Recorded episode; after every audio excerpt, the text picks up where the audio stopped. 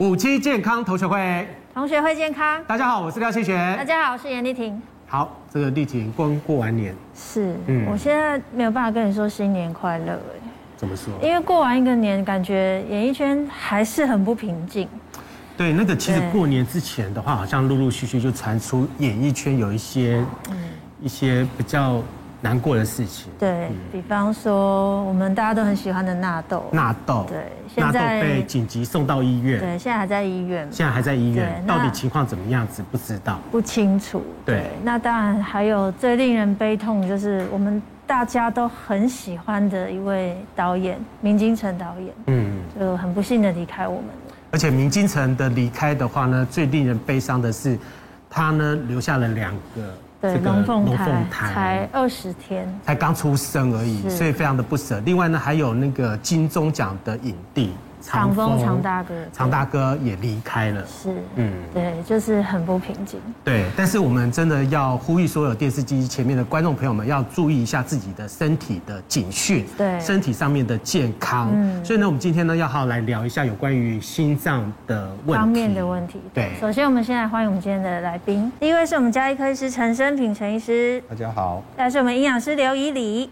主持人好，大家好。接下来是我们资深媒体人年杰。主持人好，大家好。这个呢，就是我们刚刚特别提到了这个导演哈明金城。那心肌梗塞呢，呃，猝死哈，留下了二十天大的一个龙凤胎，所以他刚刚享受完那个生小孩的一个喜悦。嗯，而且他们这两个宝贝。得来真的着实不易啊！对对，明金城的话，今年应该是五十一、五十二岁，五十一岁、五十二岁，对，这算是壮年哈。对呀，年年年姐到底发生什么事情？其实明导他从演员哈，然后后来现在升格当导演，一直真的奋斗过程真的很不容易啦。这几年好不容易哇，事业比较稳定哦，收入也稳定下来，然后娶了一个很不错的太太，然后啊，为了这个求子哦，他们这个试管做了十多次。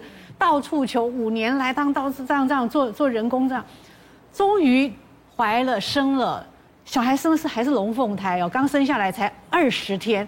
其实这个事情哦，真的比那个戏剧还要再戏剧化，因为他因为正好都发生在过年前后嘛。过年前呢，他太太其实他说本来是二月在过年后才要生的，可是过年前他的老婆就说有点不太舒服，可能龙凤胎就是负担比较大嘛。然后他太太在怀孕的时候就说身体一直不是非常的舒适，这样啊，就是说，嗯，这个怀孕的这个每个人状况不一样，所以就是他们就决定说提前剖腹，所以他们是提前剖腹，所以手忙脚乱这样。那其实明金城在过年前也因为过于忙碌哦，因为就是说工作也要忙，太太然后这个生小孩的事情这样一下要提前一下延后，他就曾经在大概过年前几个月，他曾经有高血压有发作。曾经去就医过，就是说血压这样忽上忽下，而且再加上就是说，其实这几个月来大家都知道天气不是很好，嗯，一下子下雨下很久很久，一下突然这个出个两天太阳又下雨下很久，他曾经有过呃忧郁症的病史就医过，在前几年了，所以就是说就是说可能他自己身心也饱受很大的一个压力状况，那终于在过年前哈，终于把这个龙凤胎剖腹生下来，生下来之后，他的太太啊哈就是有大量出血。所以照顾起来又非常的费心，这样，所以他曾经有跟朋友讲说，其实他压力真的很大，所有的过程真的就在一言难尽这样。那好不容易就是，啊，也在也在那个那个月子中心吃年夜饭啊什么，他也跟朋友讲说，他在发脸书说啊，终于终于第一次享受到全家团聚那种乐那种乐趣温暖啊哈，真的很很，可是百感交集啊，因为得来真的不易。好，那没有想到就是他突然。就是也是一阵忙乱之后啊，哈，然后他就可能他看到他太太的恢复状况也不是非常的理想，他他又担心，很容易担心的个性，他就去医院又陪他太太，可能那天又忙了很很很晚回来，一下就躺在那个沙发上，啪的躺在那边，然后他就说可能他靠一下，就一靠就没有起来，他太太觉得说，哎，不像是睡着，就赶快就叫医院，因为他太太身体很虚弱，叫医院人说是。打打救护车哈，叫叫一一九，或者说先帮他急救，因为他知道这个因心脏性的问题，就怎么急救？等到救护车来送到医院去，已经不治了，就是太突然了。那法医相验之后，他的死因是叫心因性的心脏突然这样，就是急性的心因性脏突然走，所以太过突然，太没有人愿意相信，因为才五十一岁，嗯，而且其实他最近的身体状况比其他之前哈。是要好很多，因为他之前曾经有过一些状况，曾经去就医呀，还住院过等等的哦。那最近几年呢，他最近把自己调整到，其实是他这几年是最好一个状态。除了工作忙碌，除了家里这样两头烧，可能造成他心理的压力之外，我觉得。他的人生其实还正要走一大的长段，而且小孩才刚出生，他的压力、他的责任跟他的喜悦，其实都是双重加倍的。嗯，可是他突然这个样子，其实让他周边的所有朋友也无法接受这个事实。我问一下那个陈医师，什么叫做心因性的休克死亡？一般那如果按照那个年姐这样的说法，他应该是在坐月子中心，对不对？哦，我记得坐月子中心应该也有一些医护人员吧？那休克的分类大大概来说，现在会分为四种。哦，最常见的就是我刚刚说心因休克，还有一种听大家听过叫过敏性休克，吃药物，嗯，哦，打显影剂，嗯，哦，这种。另外就是外伤的，像颈椎断，神经性的休克，再来是败血性休克，这个在住院，败血性休克创时间不会那么快，所以所谓的休克就是我们生命走到最后面，如果这个期间没有及时把它挽救回来，这段期间是很重要很重要，我们在医疗介入的时段，这是休克的问题。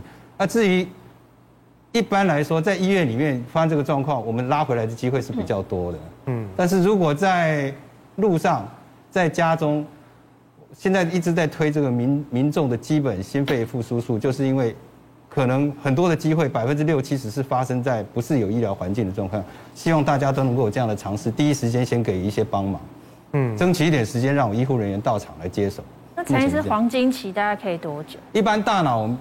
现在希望是在四个小时之内能够，能够就接上来。但是你只要给他急救，我们就可以多多争取更长的时间。你如果不急救，放在那边四分钟以后，就算你后来用药物、用急救方式把他拉回来，我们大脑死了拉回来那个状况，那只是有一个血压、心跳的躯体在那边。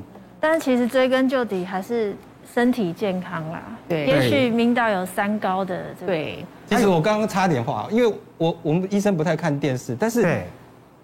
前天他说他是演而优则导，对，我哎十几年我我知道他，他原来不是长这样，他现在变胖变胖了，对，对，所以我第一时间我不认识这个人，但是我太太跟我讲，哎，这以前是演员。哦，我刚刚放的时候我看到他确实我以前看过他在连续剧里面剧中是有演，他跟现在以前差很多哎，对，胖一点，对，他他应该有胖一倍吧？他是说他其实，在前阵子哦，他有一个状况，就是说他会一直发冷。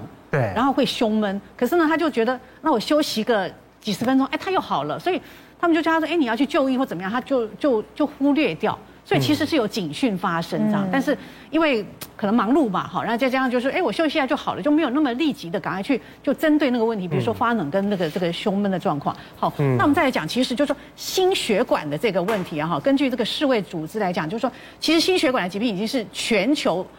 就是首要的死因了，你知道吗？就是说有三分之一的死亡率哦是低于七十岁，可是呢，很多人都是到发作的时候才知道说哦，原来我有心血管的毛病，我平常怎么会不知道？所以它很容易被人家所忽视，尤其像天气多变化哦，像现在这个温差很大，加上就说过年期间的长，就说过年时间长，了这个作息很混乱，很多人哦，这个诱发这个心血管的疾病是高风险时期，就是在过年的这段期间，那。冠心症绞痛发作状况来看啊，就是说大部分患者是在运动的时候突然觉得说，哎，胸口紧缩，嗯，好像被那个千斤顶压中，然后会喘不过气来，那个心脏突然绞成一团。可是呢，通常哈休息三到五分钟，哎，就突然自己又好了。所以很多人觉得说，啊，不安坐啦，哈，我这他换几点的喝起来哈，很容易就是让长时间下来。病情会恶化，最后变成急性的心肌梗塞，会危及生命。所以问题是这样而来，就是说你会忽略掉它。陈医师请教一下，心脏的问题不一定只有心脏本人会痛吧？也许身边身体哪一些地方，哎，这是个很好的问题了哈。我们我们是有一些警讯了哈。那这里有一些提示，其实心肌梗塞，呃，在现在的的生活形态下，饮食的改变之下。有越来越年轻的状况哈，我举一个简单的统计，我我们医院机构里面很多新到职的人员，其实我每年在统计这三年到五年，BMI 其实平均数一直在上升，就是以新进人员都是年轻二三十岁的护理人员，他的体重平均数是上升的哈，嗯，所以我觉得跟这世代呃很多的饮食生活习惯是有关系。心肌梗塞的症状其实第一个第一条大家应该是最清楚了哈，左边像一个大象脚，我们医学上说像个大象脚踩在你身上一样。左边，哎，左左左胸口。啊，哎，它通常不没有办法指出很明确的位置，但是我们门诊会碰到一些比较年轻的，比如说他胸闷，他很紧张来，他说哪里痛，他就两根手指头说指这里痛，那我们会去做理学压。其他的点都不会，就是那一点痛，这个反而跟心肌梗塞的几率就低，而且他的年龄族群也比较轻，我们也有他的抽血报告，他的生活习惯，风险算起来就是不高的，所以我们在诊断的时候，左边胸痛，它是什么样的痛，还是要去鉴别，然后再来你会传导到左边的肩膀、下巴，会有点酸酸的感觉，嗯，它是重压的那种痛，是不是？它就是一个大面积的痛，很沉重的象脚，你想象一个象脚踩在你的。左胸口，那很痛哎。呃，但是它不是一直踩下来，它就是一直闷着，让你呼吸非常的不顺畅。对，哦，呼吸非常不顺。当然里面这个时候，现在的技术，因为很多的医院都非常的快，如果进去有这样胸闷，你来得快，到急诊室，我们很快的六十分钟、九十分钟就会做心导管，其实救活率就很高了。如果你有到医院的话，啊，再来，再来就是像牙齿、喉咙有一点不舒服，我们通常是下巴酸酸的那种感觉了，哦。至于三四五这部分哦，其实典型的症状是五个都要有，但是你从你从第三项恶心、呕吐、无力、头晕，这个晕眩症，或是年轻在怀孕的末期，呃，怀孕初期的时候也会。再来冒冷汗，刚刚主持人有讲，这个肠胃炎、急性肠炎、胃炎、脚肠绞痛也会，甚至胆结石、肾结石也会大量冒冷汗。再来喘不过气、焦虑症的过度换气也会哦，嗯，但是。当你最上面这两个主症状在在合并这里的时候，这是真的警讯。通常年龄大的，呃，我们常常说你会发觉自己是有这样风险的人，大部分都是像刚刚有说明，他可能很忙碌，嗯，压力很大，他没有空去处理他健康上的问题，嗯，所以现在还是建议。呃，三十岁四最少四十岁以上的人能够定期有一些体检，知道你三高的状况、血压的状况，三高一定要积极控制，才能避免这些心血管的发生。对，所以医师，我们的急救的方式就是叫叫压。压，压这件事最重要。最叫是第一个呢是叫叫病，通常是确定他有没有意识了，叫他的名字，叫他的名字，先生先生，你好吗？对，清学哥起来了，就是要要要唤醒他这样。如果都没反应呢？如果都没反应，你就。第二招不是马上要，其实间隔一两秒而已。第二招你马上要请说，请打一一九。哦，叫一一九。因为我们急救的时间不要 delay 到 call 一一九的时间。第二个叫一定是呼求救，对，call help。再来就直接压胸，压胸也非常简单了，就两条，就是两个乳头的中线，嗯，手肘放上去，利用身体的重量去压，嗯，压得越快越好。现在每分钟一百到一百二十次，嗯，下压五五分钟，五公分回。尽量有那种感觉，它是回弹回来，回弹，哦，让心脏有充足的这个打的能力。你一直持续做，每两分钟换一个人，让 EMT 到现场来来接手。他们通常会带 AED，就是所谓的体外电击器，然后接上来，这个救救活率就会高。马上到医院里面用这个 ECMO 接接续的话，这个存活率才会高。所以其实根本不用等那种什么医护人员来，就是第一个第一个步骤就赶快先压，先压了，先压了，要争取时间。听说等了他就会本来救的活，后来就没办法。对，这是机会，因为老实说，刚刚统计数据也看，并不是每个人做这件事都一定拉得回来。对，但是你不拉这件事，一定拉不回来，一定拉不回来。对，那那以你有没有什么样的一个方式的话呢，可以提早知道说到底自己有没有这样子的一个问题，是不是有一些潜在的风险？我不可能说呃，嗯。就是每个月或者是说每半年去都在检查啦。那有没有什么在平常时间我们就可以关注到说自己到底有没有这样子的一个风险性？其实有那个心脏科医师提供了一个叫做心脏健康的小检测。那很简单，就是说平常我们如果有在爬楼梯的，比如说现在有可能上班族他就有楼梯嘛，爬楼梯，或者是有时候会去爬山登高的。那有些人呢，可能在做着这些动作的之后，因为这些动作是属于耗氧的。那做了这个动作之后呢，如果出现两个症状，一个就是胸闷，一个就是胸痛。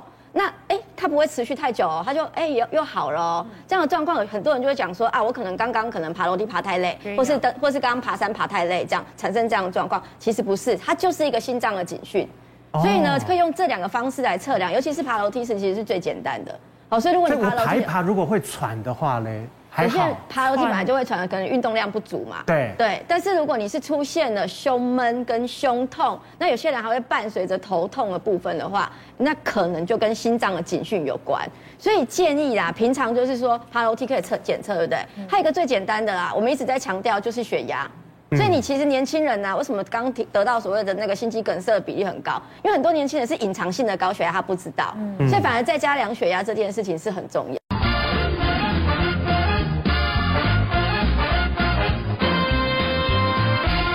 欢迎回到五期健康同学会，庆学哥，嗯，我们现在是老实话时间，好。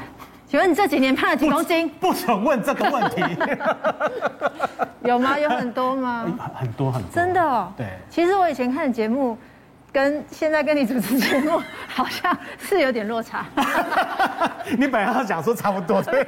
没有，大概有五公斤。没有啦，你看那个十年前的十年前的影片就知道，我那时候小鲜肉的时候，大概也就是只有七十三公斤而已，这样。我啊，现在整整大概长了十公斤这样子。但我现在只比我高中重两公斤啊！你好厉害哦！我们很，我们很有羞耻心。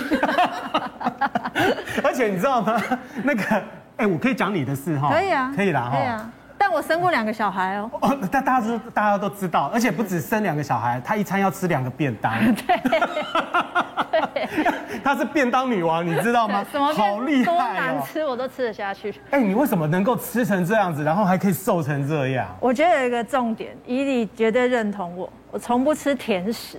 哦，真的哦，那很厉害哎，非常厉害，这样就体脂肪也会低。我觉得不吃甜食这件事情的话是很难的事情。对，尤其对女生来讲，很多人做一定都要甜点的。但我对甜食就是，可是十个蛋糕我无感，可是一个咸酥鸡我觉得受不了。所以其实胖这一件事情，对于很多人来讲呢，其实是梦魇。嗯，那包含了那个陈医师刚刚有特别提到了有关于心血管的疾病，然后呢，心血管疾病里面呢，其中有一个导致的因素呢，就是肥胖的因素。然后另外一个呢，肥胖呢到底有多要命，你知道吗？肥胖会让十三种的癌症呢来敲门。对，有哪？一些癌症呢？而且肥胖不是福啊！对，庆学哥，不要一直说哦。一张表看懂离癌风险有多高？嗯，癌症呢，大概就是像这些，这些有子宫的。如果你 BMI 小于四十，相对呢，就是你离癌危险性的倍数就是。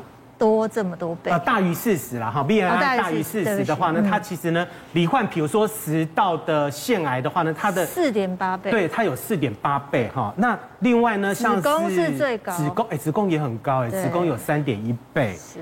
然后另外呢，我们比较看到的是肝癌哈，会有一点八倍，然后肾癌的话呢，有一点八倍。卵巢癌跟甲腺、甲状腺的部分是女性比较常见，对，然后另外还有一个大肠癌啦，然后大肠癌也比较常见，还有胰脏癌也是哈。是。那这些癌症的话呢，伴随下来的话呢，总共会有十三种癌症哈，都是因为肥胖所造成的。那么美国癌症协会呢也警告哈，肥胖的年轻人呢要注意呢癌症风险的上升。那么世界卫生组织呢 WHO 呢也将肥胖呢确认为是这个慢性疾病哈。嗯。那卫福部呢他们也统计过哈，这个十八岁以上的。成人呢，过重及肥胖的比例呢是逐年的上升。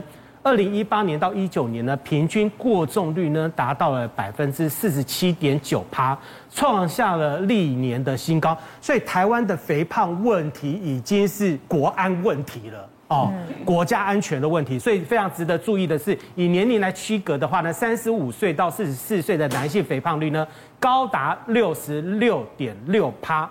其实呢，这里面应该。我我已经超过这个年纪了了哈，所以没有算在我里面。体重 这样也要安慰自己，位居榜首，相当于每十个人呢就有六个人是过重的。很高哎，到底什么是过重？大家可以算一下你自己本身的 BMI 哈，那么体重除以身高的平方，你就可以算出来。哎，那我算一下。你算一下。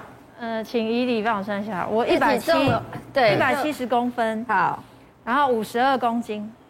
其实很瘦，你刚刚算出来是 BMI 是十八，十八是那我们现在的太瘦，太瘦，但是因为我们现在的标准值是十八点五，然后到小于二十四，所以呢，如果你算出来是二十四，包含二十四哦以上到二十七，它是属于过重，那正常二十四到二十七，二十七对是属于过重。然后二十七以上，它就有分轻度肥胖、中度肥胖跟重度肥胖。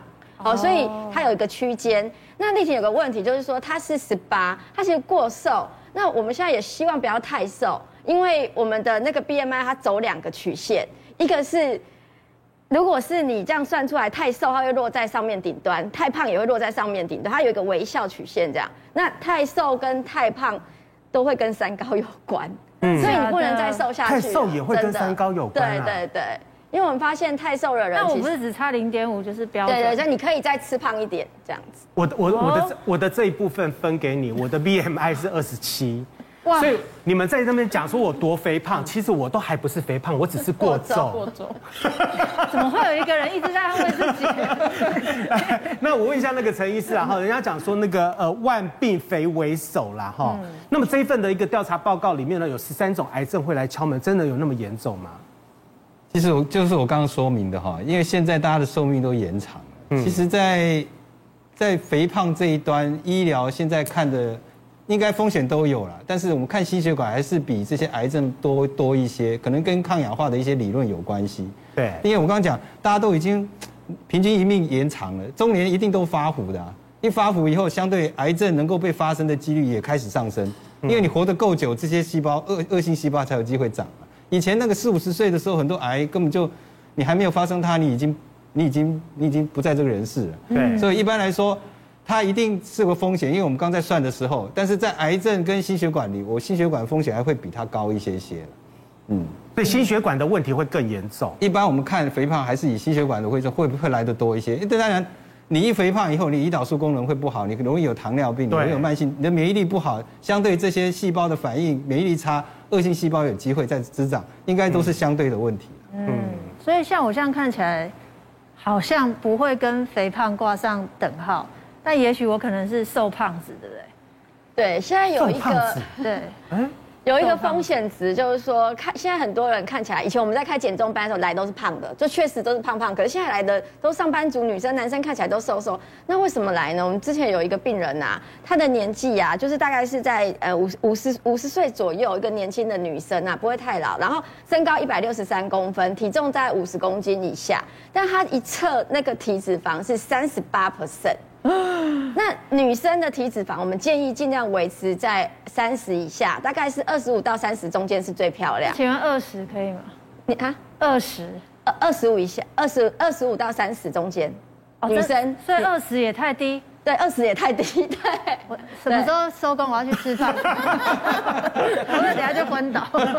对，所以我们会，我们看到那个那个病人刚刚分享的那个病人，他的体脂肪是三十八 percent。那问题就在于说，他其实身体里面有三分之一都是油脂。所以跟刚刚丽婷讲的，就是泡夫人瘦胖子，然后他后来产生什么问题？为什么他来做减重？因为第一个，他看起来瘦瘦的，可是呢，他有三高的问题，他血脂也过高。那时候他抽血胆固总胆固醇已经在两百四十。四十左右，通常两百六我们就会用药了，然后血糖也要接近于糖尿病，嗯，然后因为他其实不不年纪也是才开五十岁而已，其实正是我们在讲说工作上的这种就是小主管正在拼工作，那他发现说其实他的这个全身就是油脂都就是降不下来，那原因就是在于呢，他本身啊，他吃东西啊，他最喜欢的就是刚刚你讲的甜食。哦，对，他没有办法，因为女生她没有办法戒甜食。她说她每天下午茶，她她的抽屉打开来就是巧克力，就是一些当就是饼干这些。真的。所以她说她可以中餐不吃，早餐也可能喝了一杯黑咖啡，但是她那个点心她一定要吃。嗯。所以只曾经哈在英国有研究啦，发现说如果你真的很喜欢吃这些点心零食里面啊，像我刚刚提到的饼干、巧克力啊这些，或者是甚至有一些酥皮的东东西，它里面有反式脂肪酸。那如果你反式脂肪酸一天摄取超过五克的话，会增加二十三 percent 的心脏疾病的这个心肌梗塞的发生率。嗯，所以不要小看这些，好像看起来，哎，我觉得吃这些东西好像没有关系，但事实上，这个一点一点累积就会造成造成风险。身体听说有记忆，嗯，就说有一个月的记忆，如果你长期维持这样的体重，它就会记忆。你就是应该长这样，所以他就没有办法再减下来。我可以减，可是他就会复胖的很快。那那你比如说，比如说从从去年哈，去年的十二月差不多就开始假期了嘛，哈，什么元旦假啊、Christmas 啊，到了春节这段时间，九天，对，全部都是在朋友都在那边约聚餐啊，亲戚都在那边约聚餐，已经一个一个月了，我的身材都这样。你好像不是这一个月吧？所以我的身体，所以我的身体已经被记忆住了，就对了。那有没有什么方法让他不要记忆住呢？我们现在可以来请问一下伊俐，哪几个他是认同的？我觉得这个是最夯的流行方式啊。对，一个是步行啊，我觉得这个就是真的很有用。刚刚有讲，你看我跟陈医师都不吃糖，对，减少糖分真的是我们几十年身材就不会起伏这么大。对，那再来我觉得这个也是不错，这个就是先先吃菜，然后后面呢才来吃淀粉。你是先吃肉的人吗？没有，我我一定要配饭，所以你会先吃饭。对，我就是饭配菜这样子，我，我一定要饭配菜，不然的话，我觉得单吃菜的话感觉好无聊。嗯，所以以以你这些都是可以。其实我们在减肥的时候，一定是希望说我们的饮食要均衡。那第九第九项就是你有吃吃肉啊，吃菜啊，吃饭啊。其实顺序只是在于说，我们营养师为什么一直叫大家先吃菜，然后肉跟饭。那很多病人就会很难过，说哈，我只我我这样吃很很不很跟他平常饮食不一样。嗯、那吃菜的目的主要是增加饱足感，增加膳食纤维，让你的这个就是后面的东西不要吃太多。所以它目的是这样。第九项还要再加一个，就是要吃慢，吃慢才会成功。然后第二个就是加上步行。那步行为什么有效？我分享一个案例。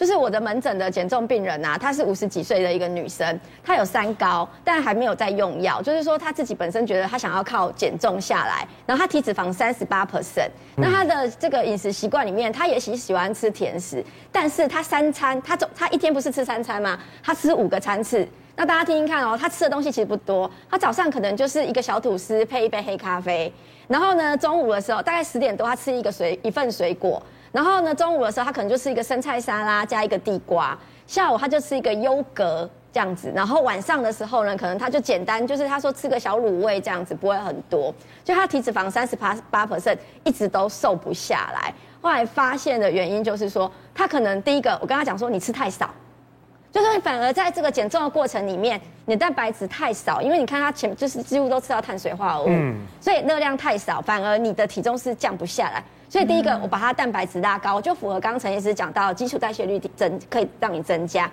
第二个，我请他运动，结果因为他是上班族嘛，大家都上班，怎么可能会有时间运动？他自己就想了一个方法，哎，他就说，哎，那我反正我都习惯吃五个餐次嘛，他每一个餐次吃完之后，他就在原地。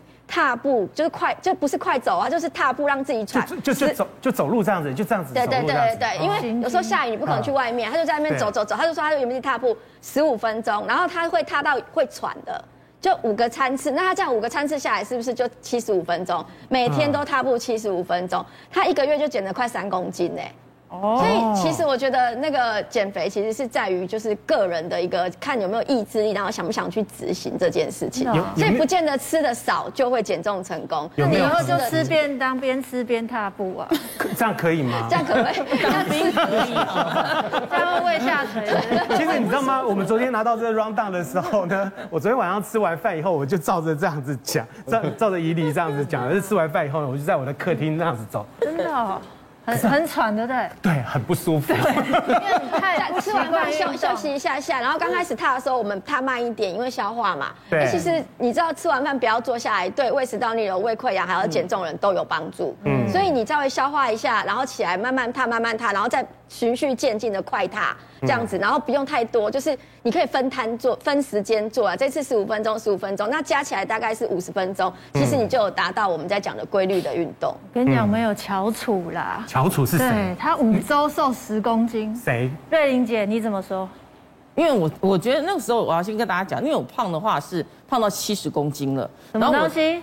我只，你有看到海熊、海狮吗？那个时候，所以那一阵子其实我是到七十公斤，而且我是整个健康检查，我出现红字太多，包括整个胆固醇已经超到两百八十多了，然后还有我的体脂体脂率是百分之三十三趴。然后，然后还有所有的三酸甘油脂啊，然后低密度高木，反正全部都差。最重要是我的发炎指数竟然高到九，因为正常是在零点三以下，我是九，等同于快到癌症边缘了，你知道吗？嗯。所以我全身都是在发炎。那时候我就跟自己讲，不行，因为我们的生活习惯真的很差。就像我们真的会吃淀粉，而且热热的饭是最好吃的，有没有？然后一定要吃呃零食，然后一定要在晚上睡前之前再吃一点什么东西，让肚子有饱足感。他睡着了，我也睡着了那种感觉。所以那时候我觉得在。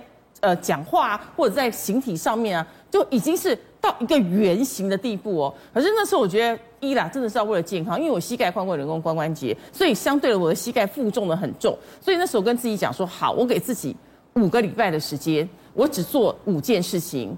然后第一件事情就是戒糖，嗯，糖分我都不吃，到现在我也不吃。第一个礼拜两公斤都没有，就没有再复胖，一个礼拜就两公斤了。然后等到第二个礼拜，我再加第二件事情，就是减掉有字旁的糖，不是叫你不吃哦，碳水化合物要吃，只是减少它。比如我减少它，我三餐以前我可能到吃饭到吃面，我又是山东人，不吃面怎么行啊？对不对？可是这些东西我全部都暂时先把它变成冷饭，或者是地瓜。冷地瓜，然后放在白天吃，因为白天吃的话，我才有能量。我这种脑袋瓜都空空的。你会常问问减重的人哈，他在问你，你问他问题的时候，他突然愣了两秒的时候，我就问他说：“你是没有吃淀粉？”他说：“对啊。”我说：“对，没吃淀粉人特别傻，好吗？因为他脑袋瓜没有能量进去了。对，然后再来呢，我就是七分饱。我刚刚讲，你说很难吗？其实不难。如果你一口饭能够吃三十下，你很快就七分饱了。你要会算。”就是吃完，很多人就是拿着筷子，有没有？是不是拿着筷子不动？好，然后吃完进去之后，那个筷子都没有放下来。学习把它放下来，咬完三十，你会觉得这个动作很累的时候，你的食欲其实也就会告诉你说我已经饱了。然后再来呢，就是我们还有喝大量的水。大量的水就是你体重的乘以百分之三十三的水，所以我一天大概大概喝一千六百 CC 的水，也许是柠檬一点点，然后加上水，然后咖啡一点点，加上咖啡水，然后这些东西都会放在我车上五罐的这个呃说保温瓶，我就把它喝完之后我才会下车，然后五个礼拜其实我瘦是十六公斤，几几公斤？十六，十六公斤哦。然后在可在这中间当中我没有做运动哦，你们发现到？嗯，我没有做任何的运动。那你很适合你，快点。对，而且也没有饿到。对，我没有饿到啊。对，然后而且你知道，你你减掉糖分、碳水化合物最快瘦的地方是什么？就是大腿、肚子、手臂、屁股，你不要的那些脂肪都会很快的在这几天当中瘦下。而且我是一个步骤一个步骤，有没有循序渐进，累积累积累积，到后来你变成这五个步骤是一同做的时候，很快你十公斤身上的。油油就不见了，所以我现在体脂是十七趴。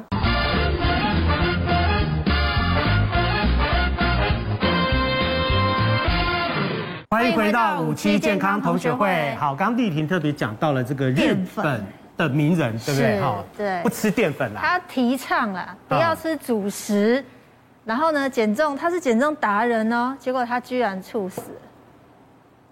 因为心脏衰竭，他不吃主食。这个不吃主食是讲说不吃淀粉，对不对？主要的碳水化合物拒吃。因为日本很喜欢吃米饭，对，还喜欢吃拉面，还喜欢吃水饺，水饺，对，还有喜欢吃大阪烧。哎，大部分都是淀粉类。对啊，那瑞玲姐她是怎么回事？对，因为她是一个倡导不吃主食，就所谓的碳水化合物的一个所谓的达人啦。因为她本身就有有糖尿病的的一个病史，那可是那时候他觉得他有，就是他想要控制糖尿病，但是他也希望说能够借由控制糖尿病的方式来做减重，所以那时候他就拒吃，开始六十岁开始拒吃这个减重的所有的碳水化合物。我刚或刚刚讲的，不管饭啊、面啊，任何甜点的，你看日本东西这种东西那么多，可是有一次呢，她在东京的餐厅吃饭吃到一半。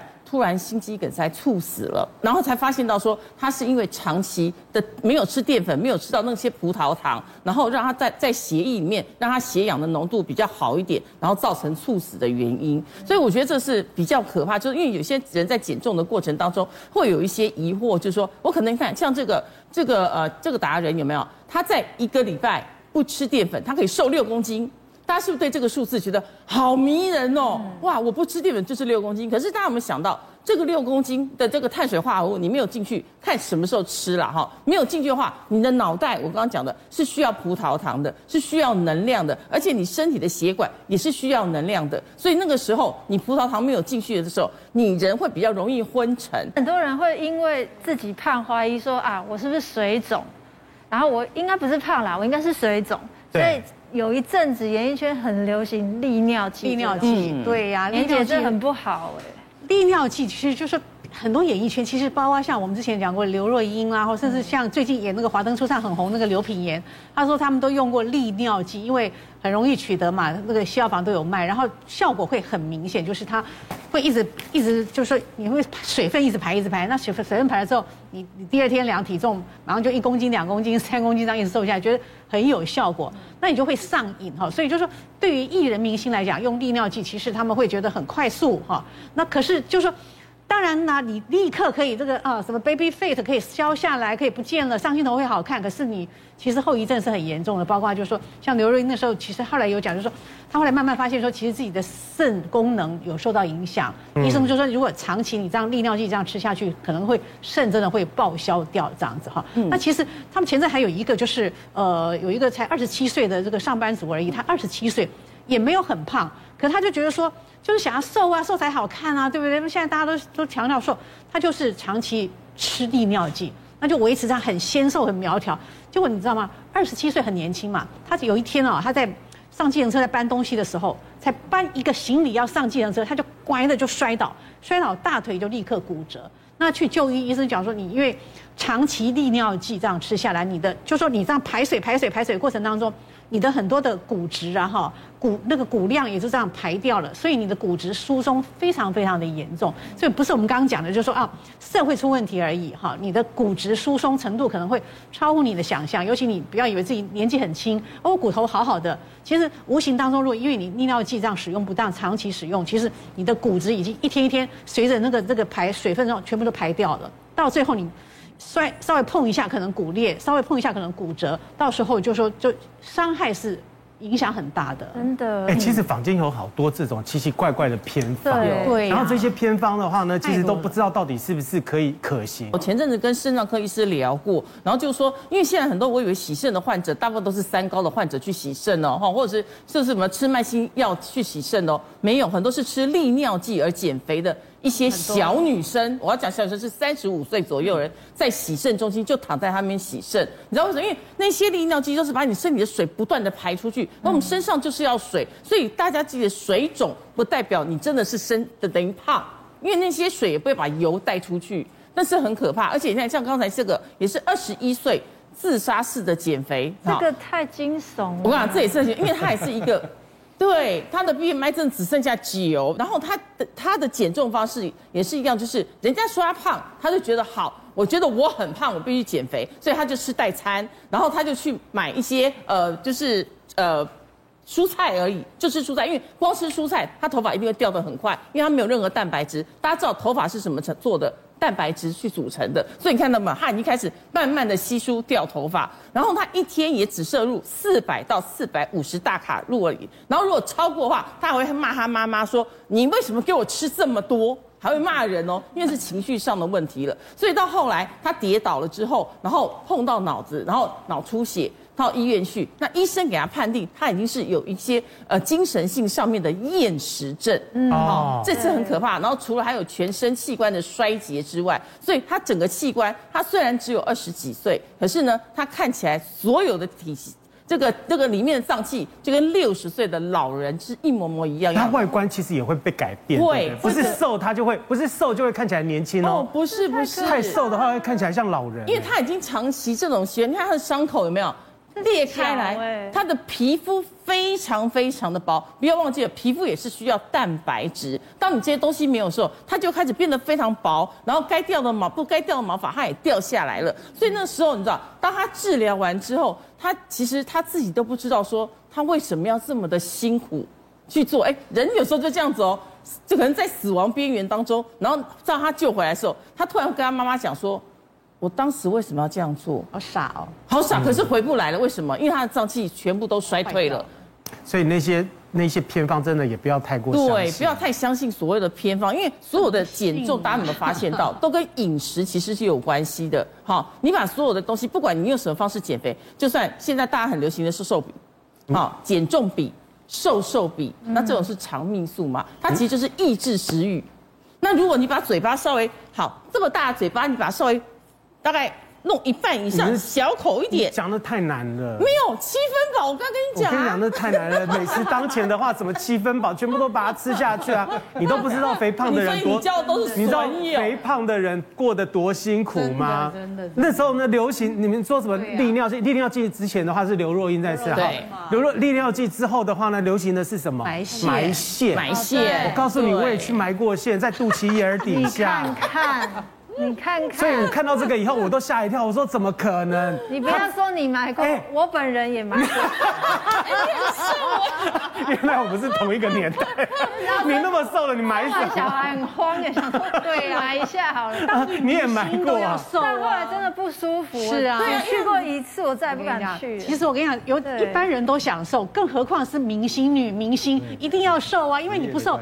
你自己看着镜头，别人都瘦，你胖，那能过得去吗？不然你经纪人会骂你，你制作人也会骂你啊。你再不瘦下来，我都不让你上镜头，我都怕你 fire 掉。所以一定要瘦哈，各种方法都试过之后都没有用啊。你看讲什么哈，什么流行你就会去做。有一阵子埋线，其实埋线现在很多人还在买哎。我觉得有时候去诊所看很多人就说，嗯，我前几天埋线啊，很有效，你要不要买？都是这样子啊。然后他听来就很想去试，可是其实埋线它算是一种侵入性的。哦，那很流行的时候，你知道吗？就是说这是个案例了哈，他才四十二岁，一百五十七公分，他说他有八十八公斤，就是说是稍微胖了哈。那他就觉得说，人家就讲说埋线呢，因为他要工作，他可能没有办法，就是说长期大量的运动，他说埋线最快啦，对不对？他先花了一万二哈，去买一个大概三个月的疗程。那每次去他就说啊，包括你肚子啊、腰啊、四肢啊哈，就埋埋线是在针里面哈，有一个羊肠线这样子，就类似你打针这样把你打进去，好。一次去大概埋十呃二十到三十针了哈，这样买多哦。对，好，那他他本来想埋更多啊，更多更有效，因为他会代谢或者说燃烧你的脂肪哈。那他一个一个疗程下来才一万二，他觉得说哎还好哎，就慢慢的哈，真的有瘦哎。他从八十八后来有瘦到七十五，你看这个被动式的减肥哎，这样算蛮有效的，瘦了十三。后来他就继续买疗程哈，一共买了四个疗程，好。这样下来啊，哈，他总共在这四个疗程当中，他打了一千五百针。他这个时候叫穴道减肥埋线。我们身上哪来那么多地方，有一千五百个地方让你打？好，打到最后啊，哈，他开始觉得说，哎，有些打的地方有红肿、发炎。那医生跟他讲说，哎，没关系，那就是在在燃烧你的脂肪啊，你就是让它燃烧完了之后就会好了。后来越来越严重，肿块越来越多。再去看的时候，其实已经蜂窝性组织炎了，因为太多一千五百针太多了，来不及这样子哈。因为因为有些地方总是会发炎嘛，你还要洗澡，你还要运动啊什么之类。好，后来你知道吗？他是动了四次刀，挨了四四十几个几个那个刀哈，才把那些肿块消除掉，才救回一命，然后造成一个很大的一个医疗纠纷这样。嗯。所以这个埋线其实到现在还很多人在买，很多人在鼓励，但是它是不是真的有？很好的效果，还是很大的危险。我觉得大家还是要深思考虑了。可是你知道吗？他光是我看到说他打了一千五百针，我都觉得好可怕。我觉得他好，很佩服他，好佩服他。可是那真的很痛哎。毕竟你打的时候会不会痛？我觉得很不舒服，因为医生跟我说什么埋线的地方回去要按摩，是他会刺激你的穴道，真的很不舒服啊。因为有东西在里面啊。你知道你知道你知道打的时候过程最惊险的时候是什么时候？你知道吗？那个护士小姐呢，那个医生呢，拿出那个针过来的时候，在你面前晃。过去的时候，我想说，天啊，这针筒也太大了。对，其实不是细的，它不是细的，它是很大，所以扎下去的时候是很痛的，很不舒服，超级痛。而且我们从开始聊肥胖这件事啊，陈医师就一直猛摇头到现在。陈医师到底有没有 羊肠线这种东西啊？没有，因为其实我觉得他那个八十八、七十五，我们看起来好像也没什么差嘛，还是还是还是很宽啊。不是，就是说，你看哦，听这些极端减肥案例，刚刚一再强调，其实若干都有一点精神科的问题，像那个厌食症，其实是精神科的病人，就是说，他不知道什么样的压力或者什么样的因素，他对我自我的要求已经过了一个常态，嗯，所以他才会采取这么。这么一般常人不太能够接受的状况，因为一般人也会想减肥，像两位主持人也会尝试过，但是你一次两次就觉得这个状况好像对不舒服，你还宁愿尝试别的嘛。但是他们会为了他们达到目的，什么都能忍受哦。最坏的预后他们都可以去接受，这个实在是心理有问题。所以不是只有内科的疗法，这个时候通常精神科会一起来做一些治疗，而且身边的人嘴巴不要那么毒，好不好？刚刚听到那么多案例，都是因为身边人说你好像变胖了，对呀，你老公会有什么样外遇啊什么之类的，然后就说你看你这是什么胖到什么什么肥猪啊什么，然后就说立婷，立婷你都不知道，你刚刚已经深深的伤害到我了。给你两枪，为什么嘴巴要那么毒呢？